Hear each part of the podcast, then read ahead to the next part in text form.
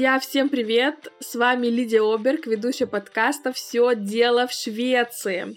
А, сегодня мы поговорим о поиске работы в Швеции. И вообще в подкасте мы говорим об адаптации в этой скандинавской стране, о культуре, о менталитете, об истории, о различных трудностях, с которыми сталкиваются иммигранты. Сегодня в гостях у меня Александра Харатьян, которая живет и работает в Швеции, является мотивационным коучем, коучем коучем по трудоустройству и специалистом по образовательным программам. Чуть более подробно о себе она расскажет в интервью. Встречаем!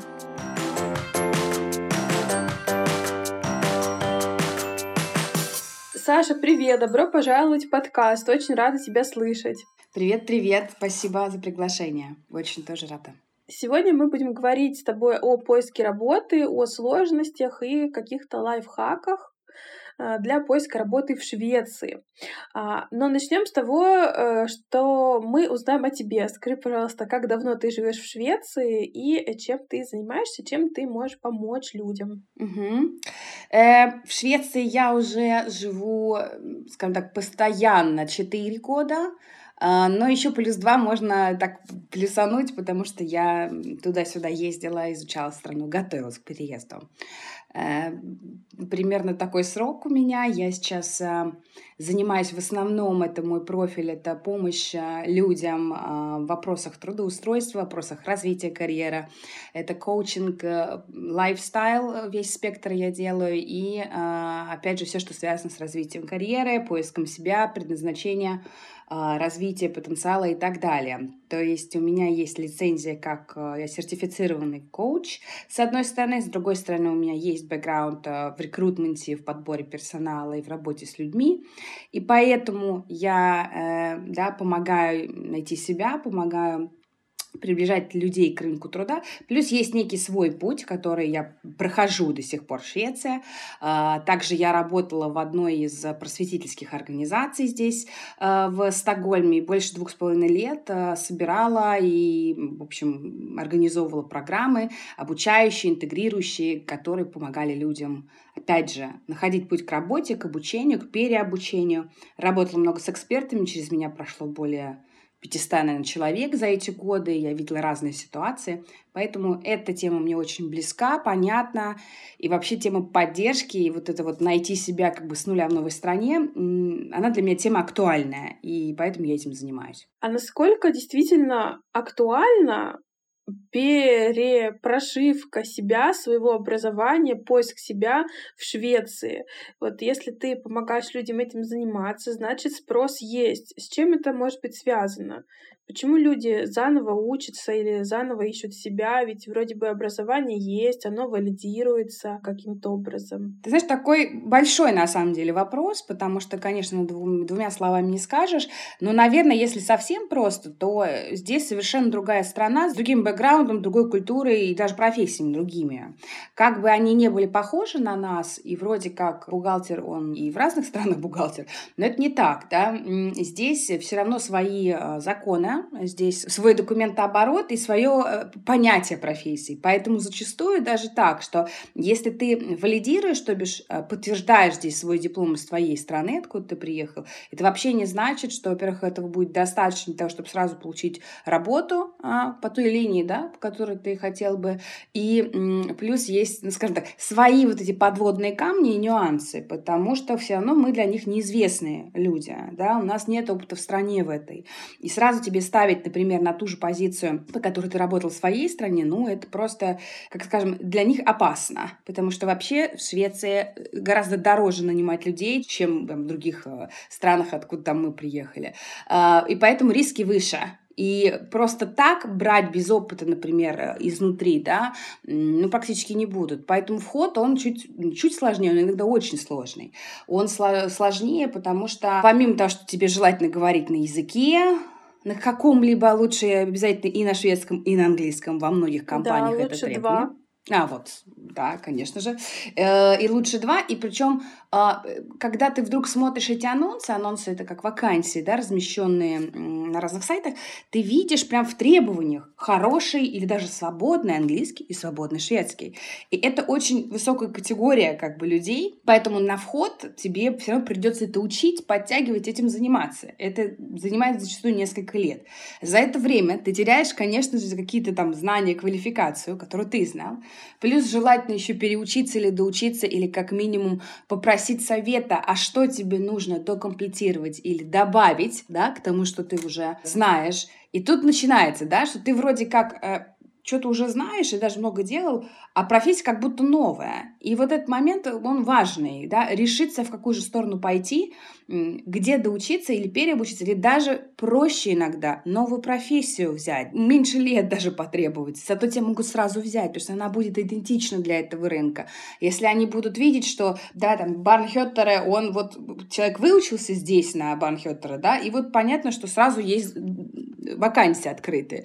А если ты когда-то работал там в садиках, школах, то тебе, конечно, можно разослать уже какое-то резюме со своим бэкграундом и рассказать им о том, что вот я работала с детьми, я умею. Но это потребуется больше времени и больше объяснений, хотя это тоже, кстати, рабочая схема. Да, больше придется доказывать. Хочу прокомментировать, что Баунхуэртера — это, можно сказать, нянечка в саду. И как раз здесь вот с этим примером мы можем а, обсуждать то, что часто то образование, которое швед получает в университете или в каком-то профессиональном училище, вот именно название этого образования будет соответствовать именно названию той вакансии. Да, вот если ты учился на Баунхуэртере, то они нанимают Баунхуэртере. А если ты учился на какой-нибудь дрифт-тек, техникер, какой-то техник там по обслуживанию, и вакансия будет также называться. А наши люди часто приезжают, например, с образованием инженера или каким-то педагогическим образованием, еще образованием, да, похожим, достаточно широким. им, да, сложно устроиться на работу, потому что нужно доказывать, что именно есть те компетенции, которые требуются для вот конкретного этого барнхуэтера, нянечки в саду, там, или другой специальности. А скажи, пожалуйста, Саша, по твоему опыту, какие профессии на какие меняют? Какие случаи были? Вот те, кто заново переучивался, и те, кто доучивался. Есть какие-то кардинальные интересные изменения? Или как вообще? Э, я бы сейчас так сказала, мне кажется, сейчас очень актуально это сказать, что все больше и больше набирает обороты. Это сфера или бранч, по-шведски бранч, да, называемый, э, ИТ. ИТ, IT mm-hmm. а, и все, что с этим связано. И я очень часто вижу случаи, когда люди, совершенно не относящиеся к этой теме до этого, просто с нуля идут в кодеры, в, в Data Science. Ну, Data Science тестировщики. это тестировщики, это заниматься большими данными, это очень-очень востребованный здесь большой блок. В него не просто попасть, если ты вообще как бы этим не занимался, да, но если у тебя есть образование, кстати, очень хорошо берут, буквально 9 месяцев в год ты заканчиваешь курс, и тебя прямо сразу начинают приглашать.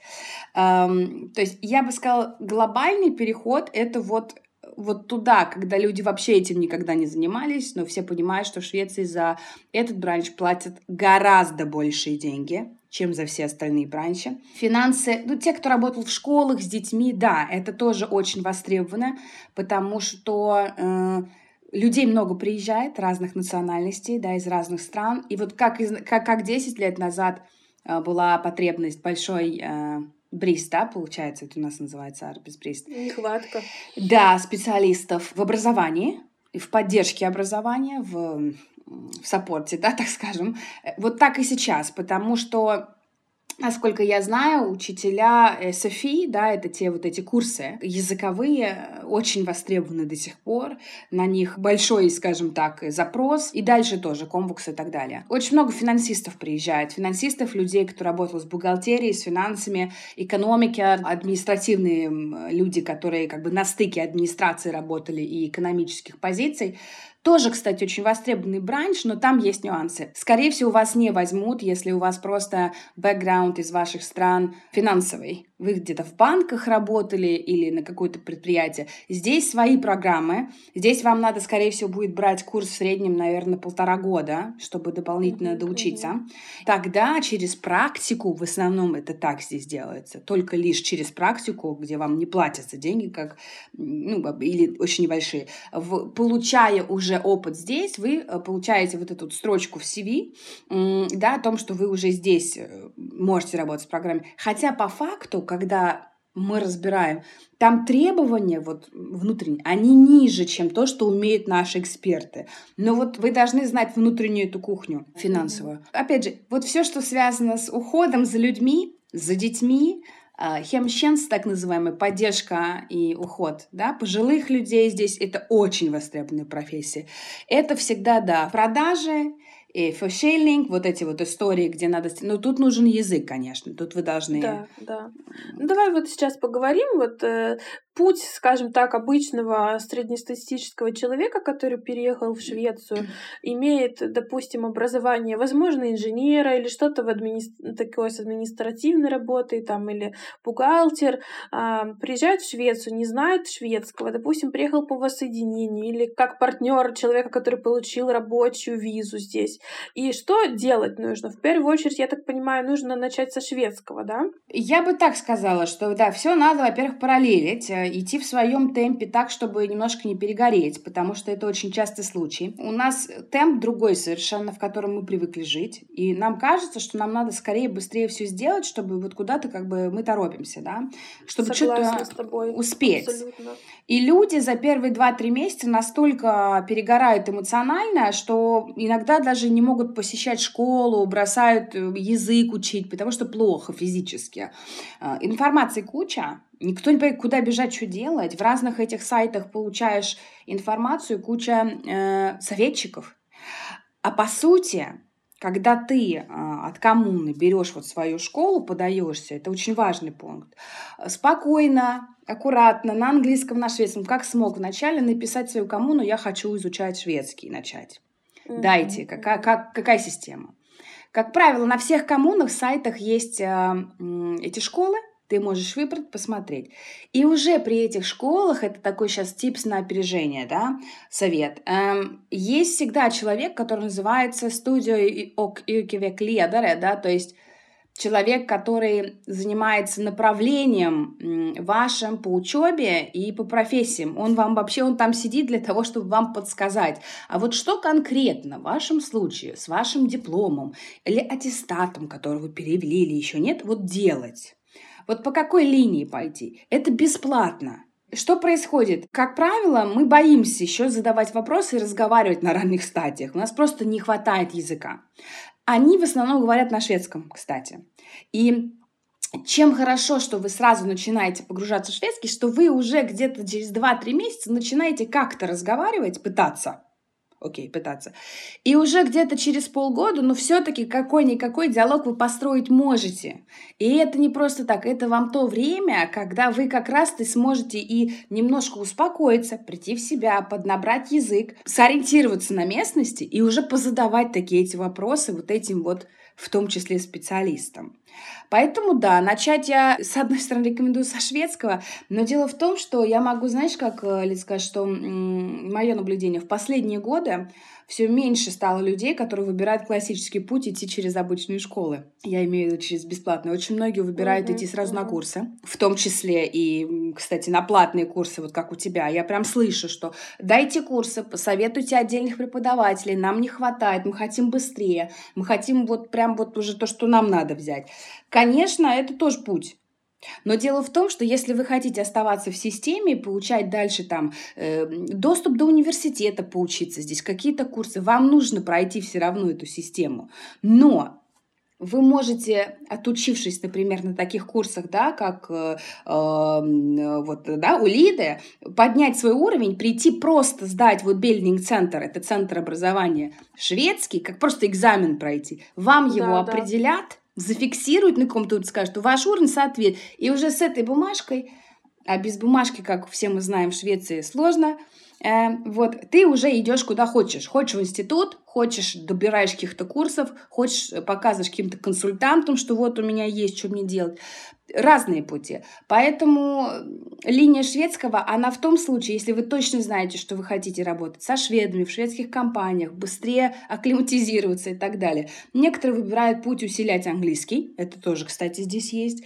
Э, бесплатно английский здесь учить можно через камвуксы и институт, по-моему, тоже. Э, вот. И уже через английский какие-то искать себе должности на английском. Но, на мой взгляд, этих профессий, должностей здесь меньше, чем когда у вас есть еще и шведский. И конкуренция уже тогда не только э, с русскоговорящими, а вообще со всеми людьми, которые знают английский из всех стран. И поэтому, конечно, да, сложнее, наверное, даже, может быть, с английским найти, не зная шведского. А вообще по поводу муниципалитета, да, коммуны, человека, который там сидит, вам помогает, это тоже важная информация. Имейте в виду, что муниципалитет э, по заданию от государства должен вам помочь адаптироваться, э, найти себя, не всегда это помогает или не всегда это получается, но тем не менее можно воспользоваться их услугами, опять же пойти к этому самому студию Юрики Свегледеры, Сив, мы в описании напишем а, правильно, как это называется, и а, там же вы можете, да, получить и шведский язык, и, возможно, английский, если вам нужно, и даже какие-то предметы, может быть, и математику, потому что мы в одном из выпусков, помните, говорили о том, что эм, иногда нужно дополнить школьное школьный аттестат, чтобы идти учиться дальше в университет. Поэтому в любом случае с муниципалитетом вам нужно познакомиться, понять, как там все устроено и э, быть у них, так скажем, на виду. Ну, допустим, э, вот наш человек, э, иммигрант, э, такой стандартный человек, о котором мы говорим, а, ну, немножко выучил шведский на каком-то таком а, плюс-минус разговорном уровне. Он может что-то понимать, что-то читать, и вот он уже хочет искать работу, да. А, что делать? Как это э, правильно сделать, чтобы долго не оббивать пороги? Знаешь, хороший, да, такой, чтобы долго не оббивать пороги. Знаешь, как я как скажу, у каждого свой срок. Знаешь, вот это основное, с чем приходит. А можно как-то вот быстро, вот так, чтобы не ждать, чтобы вот я прям сразу раз и все вот переехал, ну кто, например, еще в стадии переезда, и мне сразу же надо деньги зарабатывать. Ну то есть я, да. я прям помню, что я точно так же рассуждала, я прям не могла. Мне, знаешь, там лишний месяц ожидания, мне казалось это пыткой. Э, я вам как скажу? Э, Жизнь проходит, а да. мы сидим. Такое ощущение. Я вам хочу сказать, что вы Подождите, ваша жизнь перестроится на шведский лад. В Швеции дела делаются в другом темпе. И это не хуже, не лучше. Здесь есть прям свой режим принятия решений. Здесь есть э, свои сроки подачи того или иного бланка на учебу. Вот если вы не успели, и вот, вот хоть, хоть как угодно куда звоните, вот если раз в три месяца есть подача, она будет раз в три месяца и никак иначе. И вы не сможете никому. Я помню, в начале, знаешь, думала, а можно кому-то позвонить, ну как-то договориться с кем-то. Ну, очень объяснили, что нет. Поэтому я, да, тоже пыталась. Эм, как усилиться, да, как, э, как быстрее продвинуться? Я рекомендую прям применять все в параллели. Во-первых, говорить э, везде, что ты ищешь работу, писать качественную себе, качественное CV, как только можешь, брать советы у тех, кто действительно в этом разбирается. Есть много бесплатных ресурсов, начиная от сайта Arbeitsförmedlingen. Это как раз наше агентство по трудоустройству, которое не помогает искать работу, а контролирует. Это очень важно знать. В самом начале, но там внутри сайта есть очень много полезной информации, и в том числе написано на русском языке. В поисковике можете забивать прямо по-русски какие-то темы, и вам они выпадут. Прям вот смотрите внимательно. Там много есть и там, как интервью проходить, и какие-то подкасты выложены. А, смотрите LinkedIn, конечно же, чего вообще постят, какие есть вакансии в вашем регионе, где вы смотрите. Анализируйте, что ищет, с какими словами, как вакансии называются. Плюс а, есть очень хороший сайт, я его очень к нему хорошо прям отношусь, он достоверный, с классной информацией, называется framtid.se, это .se, сайт с профессиями, теми, которые реально существуют в Швеции. Названия, средние зарплаты, а, где как учиться на них, прям почитать, где как ищет такие вакансии и так далее.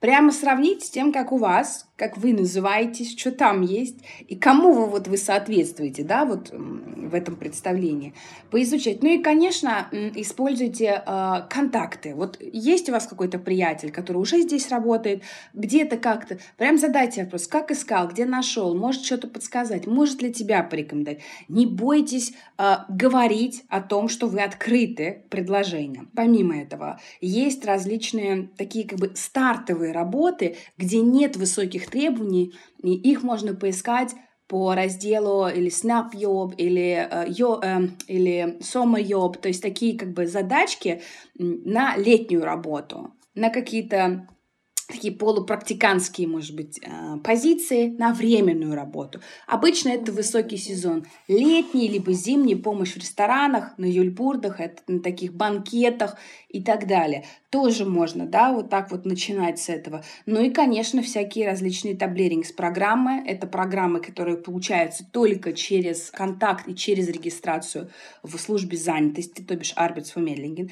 И поэтому мой совет, как только вы э, официальный документ документы получили, находите статус безработного, зарегистрируйтесь по онлайн, сейчас все онлайн, да, по-моему, у них э, через сайт Arbeitsvermittlingen, ваши CV, вашу информацию, станьте на их биржу. Это вам в дальнейшем поможет просить у них разные программы бесплатные, где вы можете стать участником и через эти программы, помимо знаний того, как искать, как контактировать, как писать резюме, еще и практику через них получить и сделать такой матчинг с работодателем. Да, это важная информация. Многие не встают на учет, скажем так, в биржу, на биржу труда, а, потому что думают, что, ну, я сам найду своими силами, и, может быть, какая-то стигматизация, да, есть того, что я стою на учете где-то. Но на самом деле не нужно так думать, сразу вставайте, потому что потом а, сам срок нахождения на учете может вам сыграть на руку. То есть, если вы а, достаточно долго будете зарегистрированы как безработный, возможно, у вас будет а, что-то без очереди, какая-то программа, или наоборот, э, вы в принципе сможете поучаствовать в какой-то программе на основании того, что вы являетесь безработным там от какого-то срока. То есть нам это даже хорошо. И тоже важный момент, да, который, Саша, ты озвучила, что э, на, бирже, на бирже вам не будут именно искать работу, они будут вам предоставлять возможности для того, чтобы вы сами искали, и, конечно, будут, э, если вы еще и какие-то от них хотите деньги получить по безработице, они, конечно, будут вас а, усиленно контролировать. Разреши дополню я сейчас тут. Просто конечно. прям у меня есть очень много что про это теперь рассказать, так как я являюсь, знаете, как представителем, я прям полноценный пользователь сейчас и в хорошем смысле этой системы. Я на себе сейчас уже много попробовала, а как же это работает. Я, кстати, очень с большим интересом к этому отношусь, потому что теперь я каждому человеку, кто приходит ко мне в работу, могу рассказать это из первых уст. Во-первых, почему нужен шведский? Вот, вот тут нужен шведский, ребят. Я одна, сама по себе, я сама сейчас за себя отвечаю. У меня даже нет помощников, кроме моих близких друзей. Оставшись в ситуации, когда мне надо с ними было разруливать с этим агентством дела по моей предыдущей работе, задавать вопросы, как мне писать бумажки, куда мне отправлять, как мне зарегистрироваться. Все происходит на шведском. В чате переписка быстрая на шведском. Иногда у вас есть вот, вот Первый день без работы вы, вот вы в первый день должны отрапортовать им, что вы безработны. Если вы этого не сделаете, у вас могут быть проблемы. То есть все должно быть очень быстро. Поэтому вам нужен язык для этого общения, поэтому шведский очень пригодится здесь, да? Вот хотя бы на каком-то разговорном уровне. Дальше. Я получила свою первую работу как раз через то, что я стояла на бирже труда, а, и не статьёб, да, вот, там, скажем так, это специальная возможность это такой бедрак или выплата от э, службы занятости работодателю, который тебя берет как новенького в стране на твою первую работу, и им за тебя, то есть твоему работодателю будущему, платятся деньги и достаточно долгое время. Собственно, ты получаешь вход в рынок труда, они за тебя платят, тебя держат, грубо говоря, на этом месте, для тебя это стаж и возможности. Я, это тот пример, я два с половиной года так отработала. Это все возможно только лишь, если ты являешься зарегистрированным Arbeitssökende или 100% безработным, ну там про проценты отдельная история. Все это возможно. Поэтому чем дольше вы стоите у них зарегистрированным, да, тем больше где-то даже вероятности, что вы найдете как бы ту программу или ту возможность, когда вдруг она у вас появляется, получить э, вход быстрый, да, вот в, в дополнительные ресурсы. Это очень важно.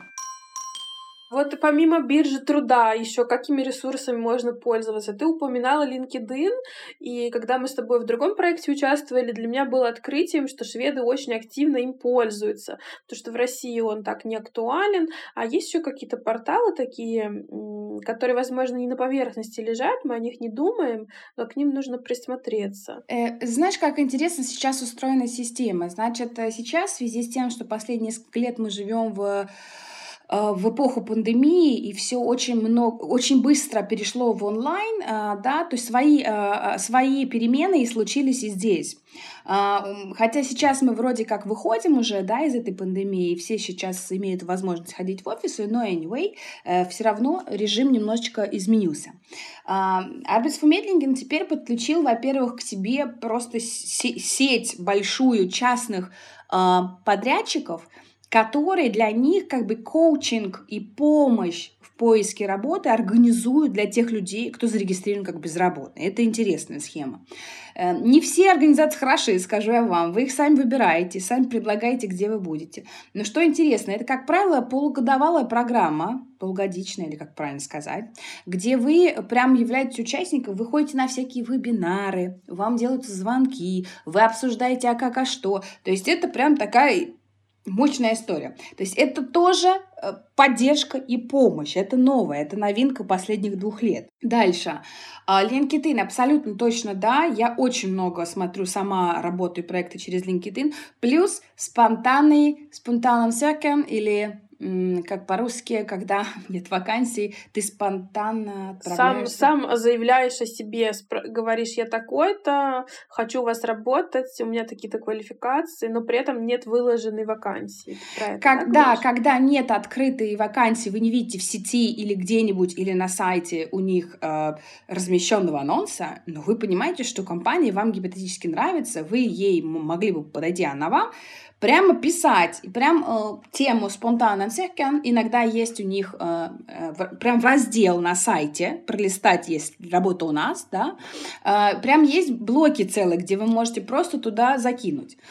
а иногда просто на какой-то имейл э, к людям, которые там работают.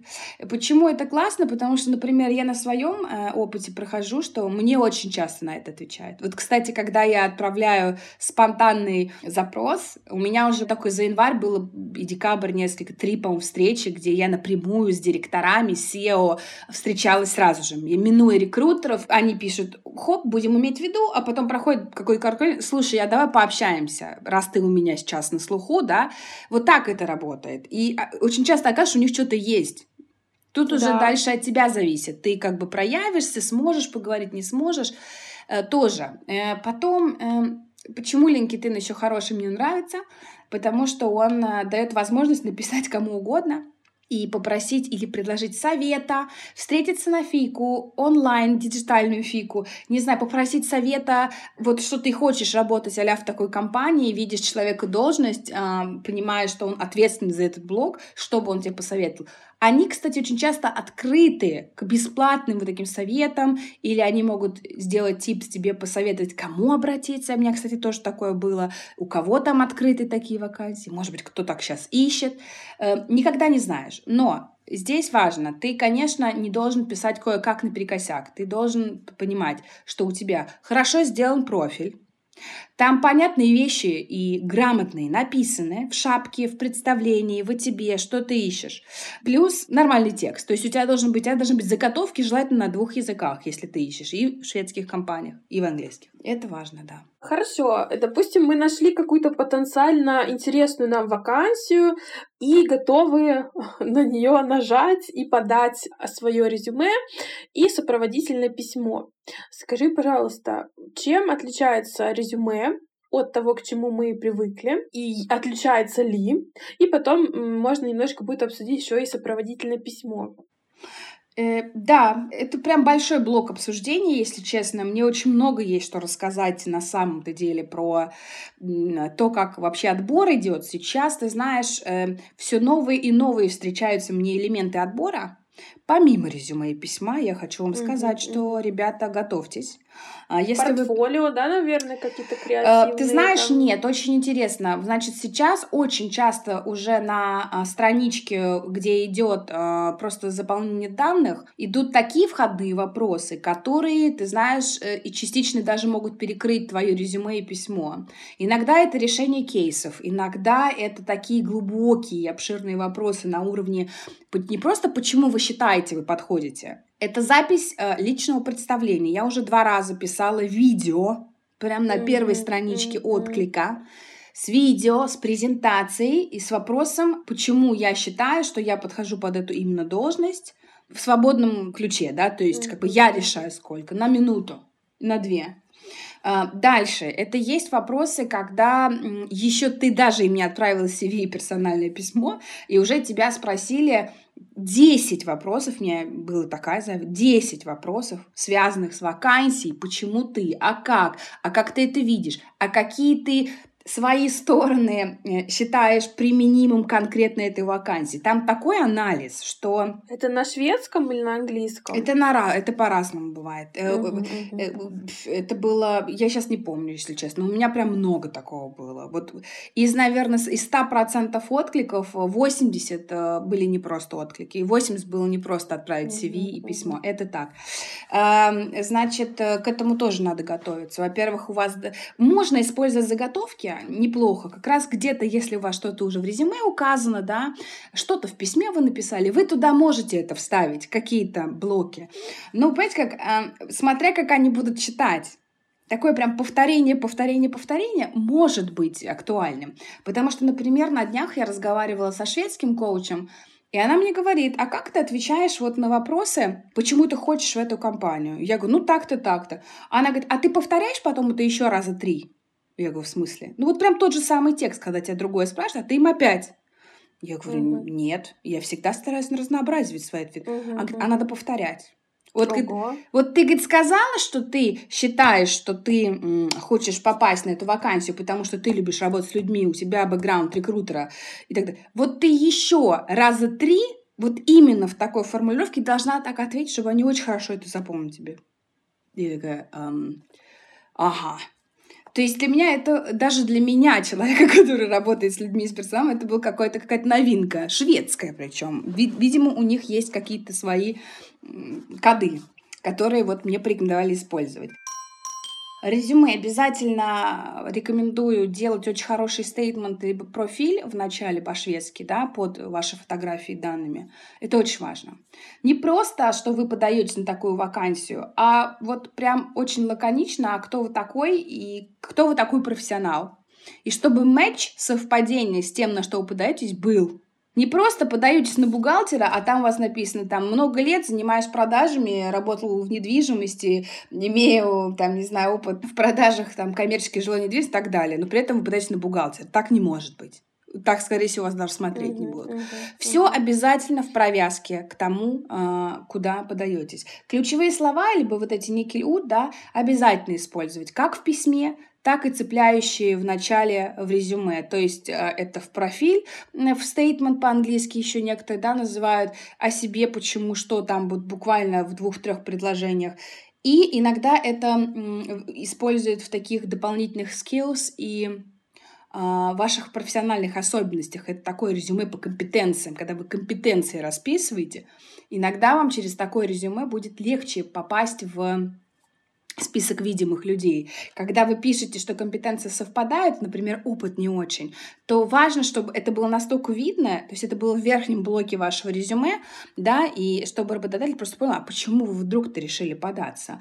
Ну и, конечно, фотография. Моя рекомендация, не только моя, я со многими рекрутерами и э, консультантами здесь говорила, коучами, э, это уже считается прям must-have. Must-have, то есть э, обязательным, хотя никто вам, конечно, ни в одном правиле официальном это не укажет вероятность, что вас позовут на интервью, ну, процентов на 60 выше, если вы вставите хорошую вашу фотографию улыбчивую, либо такую. Там есть правила про фотографию тоже. Никаких селфи, никаких размазанных фонов, ни на фоне где-то вы гуляете в шапке и так далее. Открытое прямое на пляже. лицо. Да, я встречала разные фотки. Тема, что ну, у меня нет другой, не канает, значит, сделайте, выйдите в хороший солнечный день на улицу, попросите друга, сфоткайтесь вот какой-то, может быть, классный цветной стены, но где видно ваше лицо, ваше, ваш посыл, энергия. Всегда приятнее звать, поверьте, человека на интервью, когда ты как будто бы уже знаешь, да, как он будет выглядеть, какие у него будут волосы.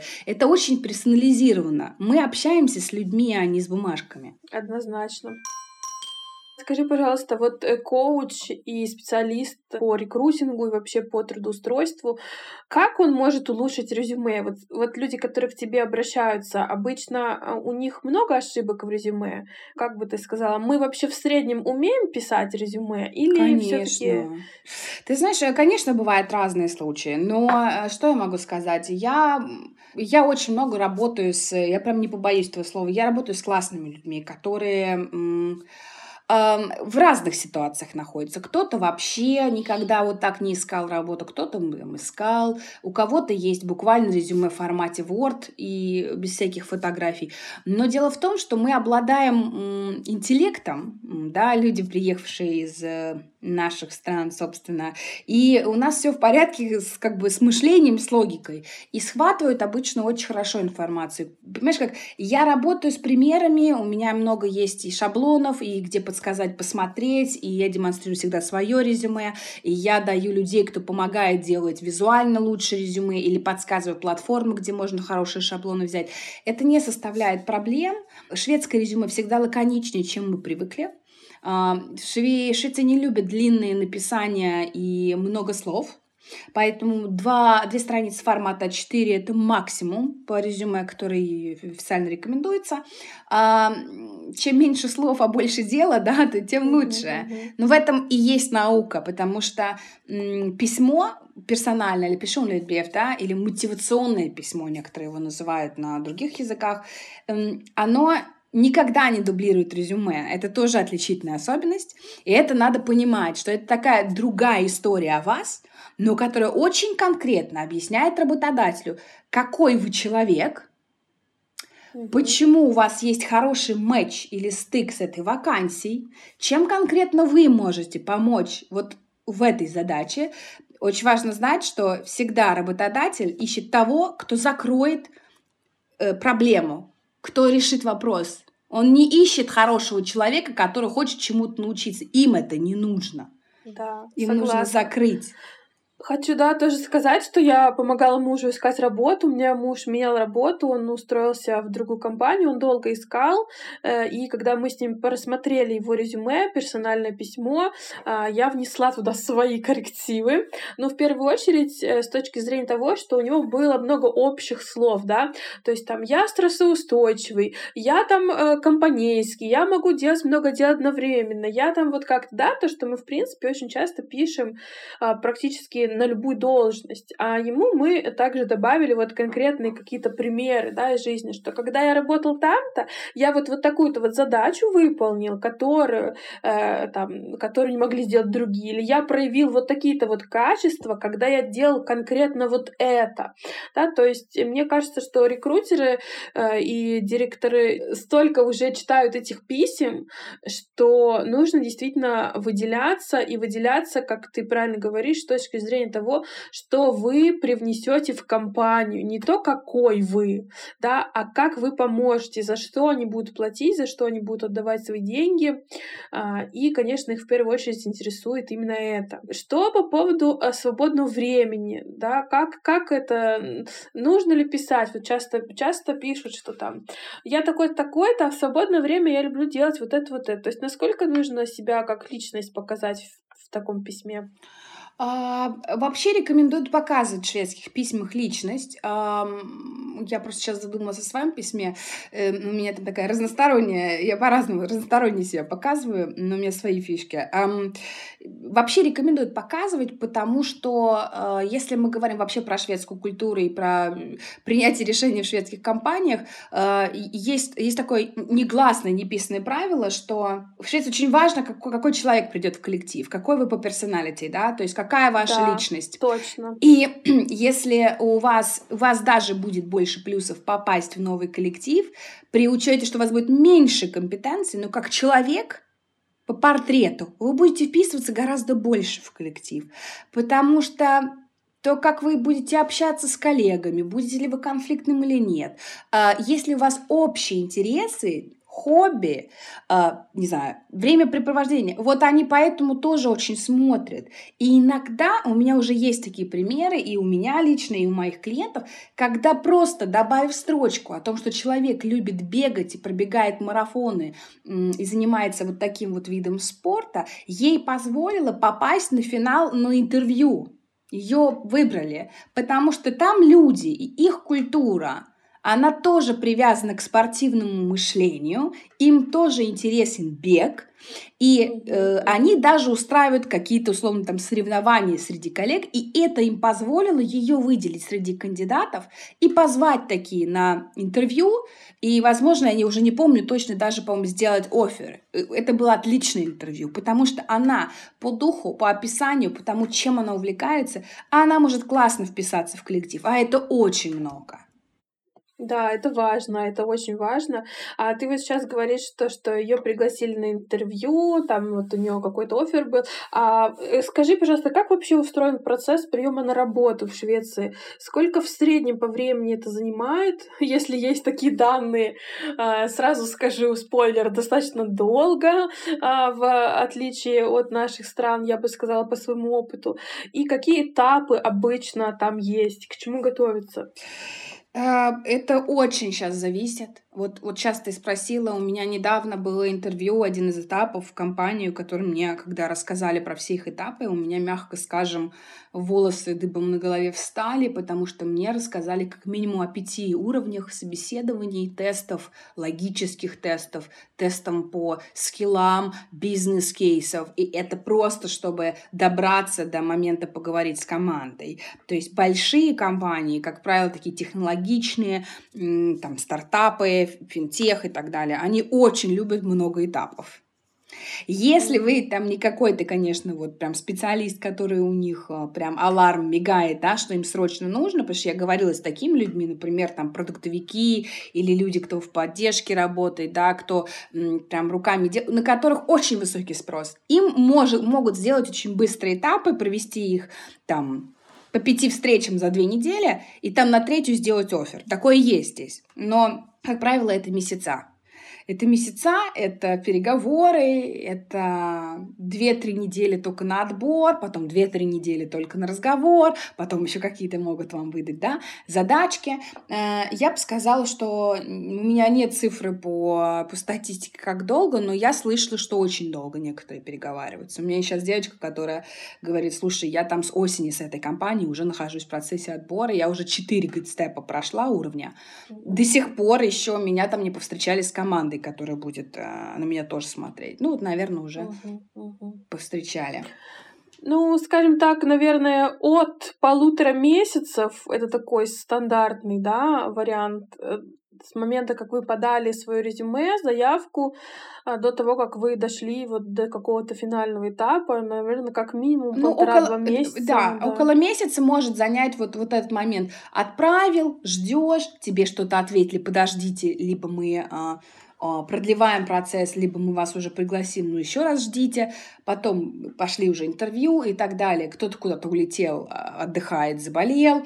А, да, в среднем полтора-два месяца только вот на момент вот этой вот первой, первичных некоторых коммуникаций. Кстати, еще заметила я такую тенденцию конце года было тоже очень много вакансий, но они, видимо, настолько из-за праздников подзадерживали с отбором, видимо, поезжали, что они стали присылать такие ремайнды, да, напоминалки, где было написано, слушайте, мы задерживаем процесс, вот мы вам обещали, что они обычно апдейт всегда присылают. Мы обещали, да, да. что вот сейчас мы в январе уже от... ведем отсмотр. Мы еще не начали, извините, вот начнем. То есть тебя информируют, как правило, об этапах. Есть еще очень важный момент, а, про который мы вот просто не успели поговорить. Эм, это работа вообще с отказами и э, работа с анализом того, почему вас либо не пригласили, либо отказали после первой встречи. Я сейчас тоже с этим сталкиваюсь. Я очень много говорю об этом со специалистами. Я иногда вообще не понимаю, почему так происходит. То ли это конкуренция, как правило, они про это говорят, то ли это какие-то личные факторы.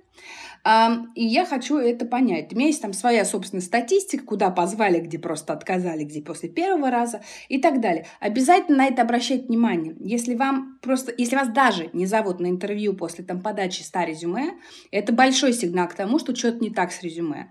Если все-таки вас зовут и 10, 20, 15 процентов от э, общее количество подобных резюме, у вас есть интервью, да, то это хороший, в принципе, знак. Э, работайте над уверенностью в себе, тренируйте те вопросы, которые вам задают на интервью. Очень гораздо больше включайтесь в то, что пишут они о себе, как компания. Прямо, прям подключайтесь не просто к презентации себя, а прям что им нужно, кто они такие, что они ищут, кто на них работает. Это тоже очень важно знать. Такая целая наука. Я вообще еще хочу сказать, ребята, всем, кто слушает, ищет работу, э, работу найти сложно. Мне кажется, в любой стране, в Швеции сейчас э, еще сложнее стало. И даже шведы э, сами ищут долго, ходят по интервью, то есть можно потратить и год на полноценный поиск работы. Поэтому, если у вас не получается с первого или со второго раза, то не расстраивайтесь, это совершенно нормальный процесс. И принимайте все как опыт.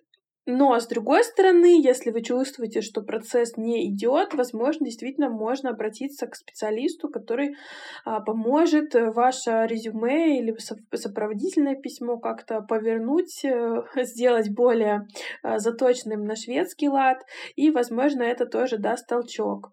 А, Саша, скажи, пожалуйста, с какими вопросами можно к тебе обращаться, и как тебя а, найти, и как ты можешь помочь? Ко мне можно обращаться, в принципе, с разными темами. Помимо того, что я... Ну, вообще моя одна из любимых тем, я люблю мотивационные разговоры, такие motivation sometimes, да, и поддерживаю людей в разных ситуациях, когда они там ищут работу, хотят что-то поменять.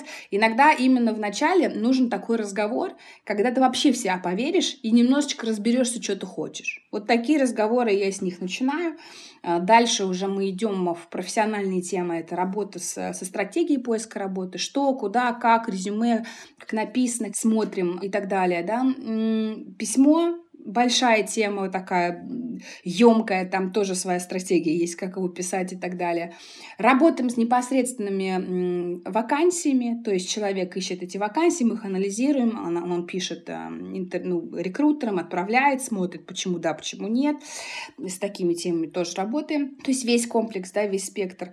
Подготовка к интервью, интервью-вопросы, то есть все это проигрывание тоже, да, это все ко мне можно.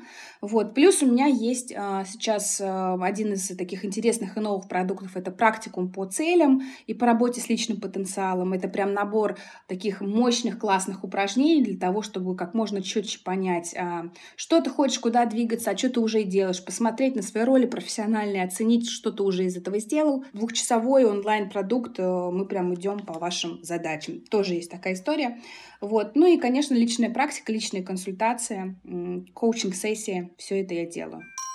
Это очень звучит интересно. Мне кажется, многим поможет переосмыслить вообще немножко а, сам процесс поиска работы и ту работу, которую мы ищем. Может быть, что-то другое нам может подойти. Это такое дело, оно меняется.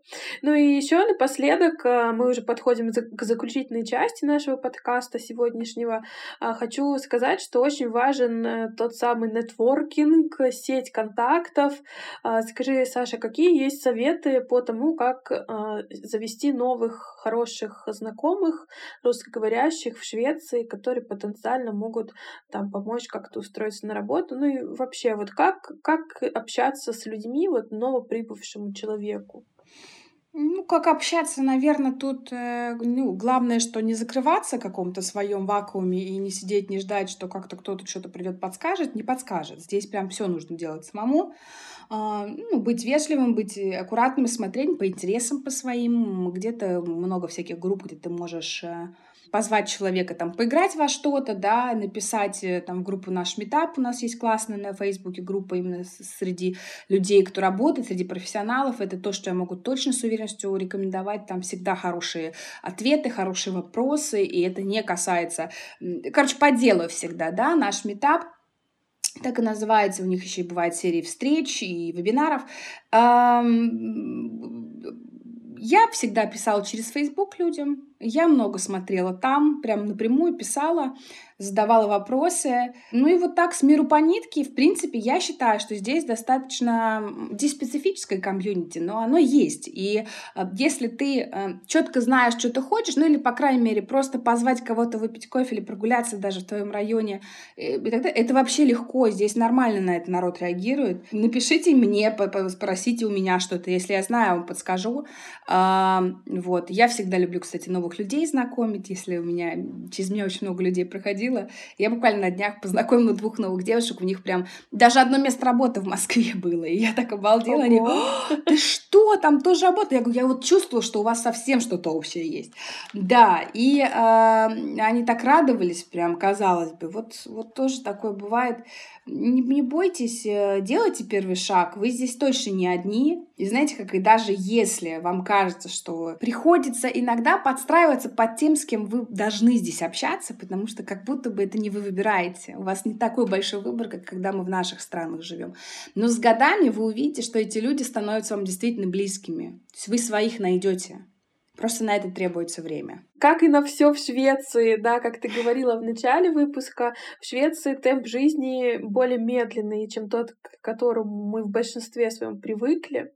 Ну и отсюда мой последний вопрос, который я задаю всем гостям. Скажи, пожалуйста, нравится ли тебе жить в Швеции? Почему и почему нет? Да, это так прям хорошо сейчас, Напоследок. Хорошо, я сейчас скажу из а, состояния моего нынешнего настроения, несмотря ни на что. А, мне нравится жить в Швеции. Я рада, что у меня появился мой второй дом. А, буквально недавно я возвращалась из Москвы и большой радостью летела обратно, потому что я много чего прошла уже в Швеции за этот небольшой срок, но я многое поняла, и я увидела, что мне дает эта страна, и я стала пользоваться этими ресурсами еще в большем масштабе, чем раньше. И я перестала бороться с какими-то ветряными мельницами, я просто, я просто приняла то, что здесь иначе, что я никогда не буду такая же, такая же, да, как э, люди, рожденные здесь. Я буду другая, у меня есть свой путь, я его иду, э, но всегда с уважением и как бы с большим желанием помогать окружающим людям, и вот, видимо, из-за этого мне как-то такое принятие произошло. Оно было не сразу. И поэтому мне здесь нравится, пока я здесь, а дальше посмотрим. Отличный ответ, такой мотивационный, мотивирующий. А, супер. А, спасибо за то, что сегодня нашла время и записала со мной этот выпуск. Очень полезно, информативно для ребят. И надеюсь, что еще поучаствуем в каких-нибудь совместных проектах. Огромное тебе спасибо за приглашение. Я как раз очень давно э, мечтала прям э, поучаствовать или какой-то свой подкаст записать, поэтому это супер классный опыт для меня. Я тебя благодарю за то, что я стала героем. Отлично. Ну все, до встречи встречи. Пока. Пока-пока.